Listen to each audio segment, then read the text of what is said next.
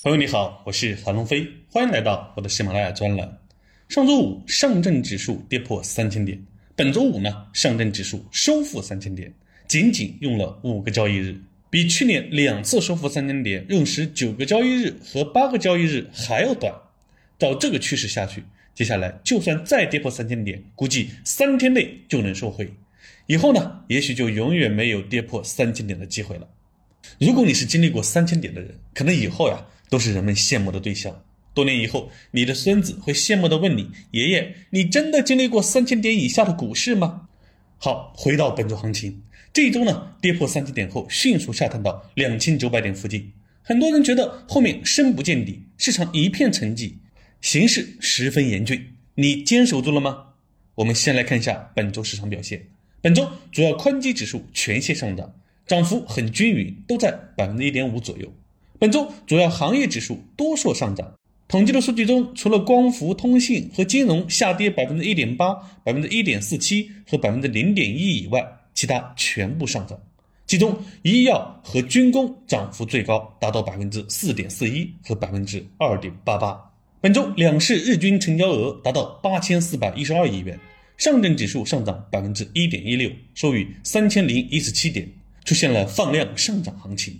从以上的数据中可以看出，三千点的心理防线被收复，市场走势出现了积极的信号。在这刚刚收复三千点的时刻，大家可能担心的是，这一次是反弹还是反转？接下来还会不会跌得更低了？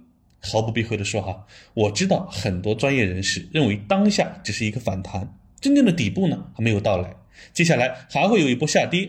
正所谓反弹不是底，是底不反弹，是不是又开始紧张了？我觉得完全没有必要。不管他们说的对还是不对，这些消息对我们都没有太大的影响。我觉得最重要的是你要问问你自己，你赚的是什么钱？贪婪的是想我能不能够利用这波下跌先少亏，然后涨的时候呢再多赚？恐惧的是是不愿意看到账户的亏损进一步加大。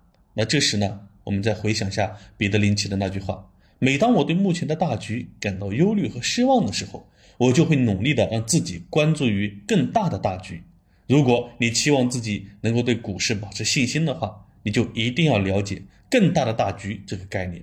更大的大局呢，是从更长更远的眼光来看股市。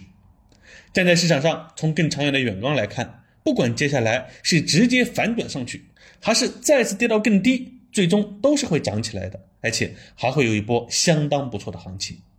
你赚的钱应该是这个股市周期的钱，而不是接下来短期判断涨跌后先卖后买的钱。站在政治和经济上来看呢，股市的角色已经越来越重要了。